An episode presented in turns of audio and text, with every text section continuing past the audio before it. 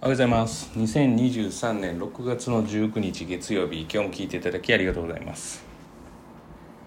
どうですかね？えっとお子様の成績、えー、上げたいですか？まあ何度となく言ってますけれども、えー、長期的なスパンとして上げたい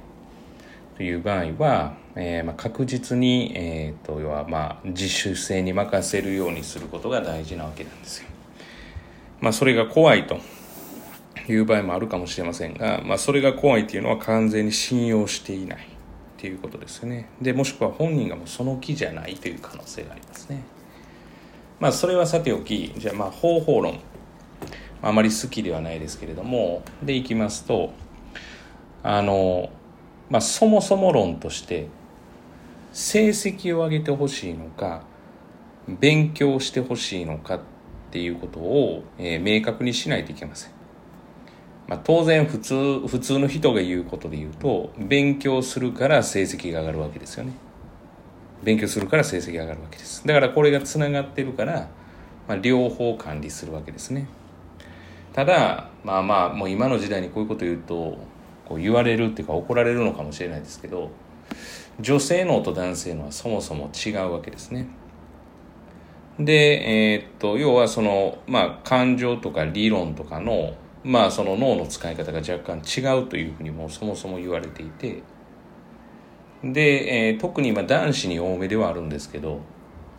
この今の成績良かったらそのなんかつべこべ毎日1時間勉強しろとか言われるの嫌だよねっていうのは、まあ、この仕事し始めてからずっと同じ結論なんですよね。まさしくそうで、まあ、コツコツ型は少ないわけなんですよ。で逆にコツコツすると成績下がる子もいるわけなんですよね。と考えると勉強してほしいっていうことと成績を上げることっていうのは別物で考えないといけないし、まあ、ある意味そこを明確化しておかないといけない。だからあの成績をこのぐらい、まあ、まあ、上げてほしいって言ったら変ですけど、まあ、上げてほしいっていうことを要望するのもあまりよろしくはないんですけど、まあ、上げてほしいと思ってるんだったら、まあ、普段の行いに関しては、えー、目をつぶって、で、要は取れてない結果に対して、まあ話をすることがいいわけですよね。まあ、できれば塾に行かれてるんだったら塾からやってもらう方がいいかなと思います。他人からやる方がいいっていう。あのこれは別に親だからだ親親御さんがそのしっかりしてないからダメとかっていうわけではなくて基本的にはその他人に任せた方がそれはいいと思います。まあ、かといってだからそこでまあねその確実にやるかどうかは別物としてでも響き方は異なるかなっていうふうには思いますね。これ今一般的なうちの塾同行の話ではなくてです。で勉強してほしいんだったら、まあ、成績に関しては気にしない方がいいってことですよ。つまり成績はいかんじゃなくて毎日1時間座ってほしいっていうんだったら1時間の勉強したらいいわけですよね。でテストには関係なく自分の好きな、まあ、要は、まあ、見識を広めるというかまあ、要は知識をたくさんつけて、まあ、いろんなことに興味を持つっていうことですよね。まあ、それが試験に出ようが出まいが関係なくて、まあ、本来の勉強っていうのはそうあるべきなんですよね。興味の持ったことに対して突き詰めてみてみて、例えば、こういうことを研究したいと思うから、そういう研究室に入りたいと思ったら、今の日本の大学で言うと、まあ、こういう受験制度があってっていう。で、こっちを望むんだったら、要は成績に関しては、まあ、取れなくても目をつぶらないといけないわけですよ。つまり目的をちゃんと持って実は成績を上げるためには毎日コツコツすることが、えー、と成績を上げるためじゃないそれだけが方法じゃないっていうことを知っておかないといけないということです。そこを曖昧にするから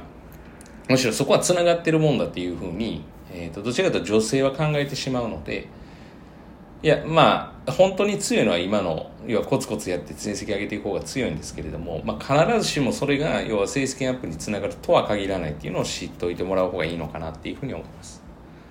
だからまあまあ定期テストがですね、まあ、今から始まったり帰ってきたりするんですけど、まあ、成績に一喜一憂するんですけど、まあ、さっき言ったように勉強倍に初心ってことを心がけるんだったら成績は気にしちゃいけないわけですよ。はい。だから気にしちゃいけないですから、絶対やってはいけないですけれども、勝手によう、答案を、えー、と見て、勝手に答案見るとかもうご法度ですよ。もうそうも個人の人権の侵害ですよ。まあ、最終的に公表が出てくるわけですから、公表をもし何かあったら保護者に提出しないのは、それは逆に子供が悪いです。ただそのテストの成績に関して子供が見せたいと思うか見せたいと思わないかに関しては、もうこれに関してはもう仕方がないです。見せてもらえなかった場合は。だからといって探ったらダメですよ。はい。もうそれは、えー、いや言ってくるまで待つしかないか、もしくは公表で見てです。で、その時にどういう声かけをするかですね。90、90、90、60、90、90とかなってたらやっぱり60気になるんですよね。だから60のこと言ったところで伝わらないんですよね言い方によって。と考えていくとやっぱりその、まあ、こちら側のって言ったら変ですけど大人側の、え、対応も、え、すごく慎重にというか相手のことを考えてやらないといけないっていう。なんでそこまで気づかなあかんねん全然普段聞いて話聞いてくれないくせにって思うんですけど、まあ、子供ってそういうもんじゃないですかね。そういう、まあ、わがままって言って変ですけど、まあ、そういうもんだというふうに思うので、まあ、そのあたりですね。あの、明明確化です、最初の話で言うと。明確化しとく方がいいと思います。これを聞いてる中高生がいるんだったら、公表を出さないのはダメです。それは保護者のサインがいるわけですから、コメントと。でそれで知れるっていうことですね。で、それを見た時に、まあ、どんな答案なのっていうふうに言われて、まあ、それをビクビクしながら、要はやるっていうのは、あんまり伸びないかなっていうふうには思いますね。まあだからそこに対してコメントしてない人の方が伸びてるっていうことです。要は一個一個チェックしてこれがこうだなって。これが、えー、当人が望む。さあ例えばその子供が望んでいることだったら二重丸です別に。ちょっと一緒にやってくれないっていう。でも片や親が、えー、必死になってやるパターンはもうどうにもこうにもうまくいかないですよね。ということで成績を上げてほしいのか。だから成績を上げてほしい人は結果に対しての話をしないといけない。まあそれ聞いてもらえるかわからないですよ。まあアドラー心理学のアドラーさんからいくと、まあの考えからいくと、要は、えー、と成績上げてくれないから、こうしなさいっていうことをそもそも聞いてくれないんだったら、それはもうそれで終了ですよっていう話ですよね。うん、まあそう、聞いてくれないんですから。その子供なんて親の言うこと聞くことが当たり前だろうなんていうふうに思われてたら、それこそ危ないとは私は思ってます。はい。あの、むしろその取捨選択ができて親に対して意見を言えるとか、えー、まあ存ず、まあ、すごい 雑なことが言える場合はおそらく親子関係うまくいってると思います。私はそう思ってます。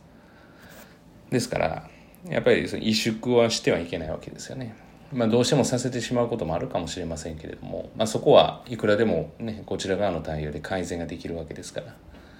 あ、そんな感じかなっていうふうには思います。だからさっきもう一回言いますと、成績上げてほしいんだったら結果に対しての話なので、そこまでの過程に関しては何も言っていけない。どんだけサボっていようが。あ、取れないなぐらいに思っといていいと思います。で、取れなかった時に、あどうしたいのとかって聞くのが、まあ、ベストだと思います。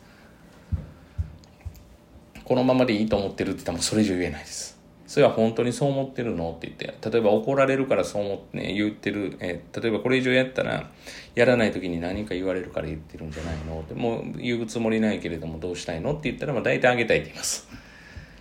本本心はそうですから。で、これも言え言わないのはあげたいって言ったら、じゃあそれに対して責任が伴うんで当然、そのやらないといけないって。で、それをいちいち指摘されるのがめんどくさいですから。まあそういう思考です。逆に毎日をしっかり机に座ってくれることを、まあ、望むんだったら結果に関しては何も言っていけない。ああ、まあしっかり座れてるよねっていう。両方望むんだったら両方望むって言ったらいいと思いますけど、えー、必ず両方望んだからってどっちかかどっちも叶うというわけではないというか叶いにくいって話ですね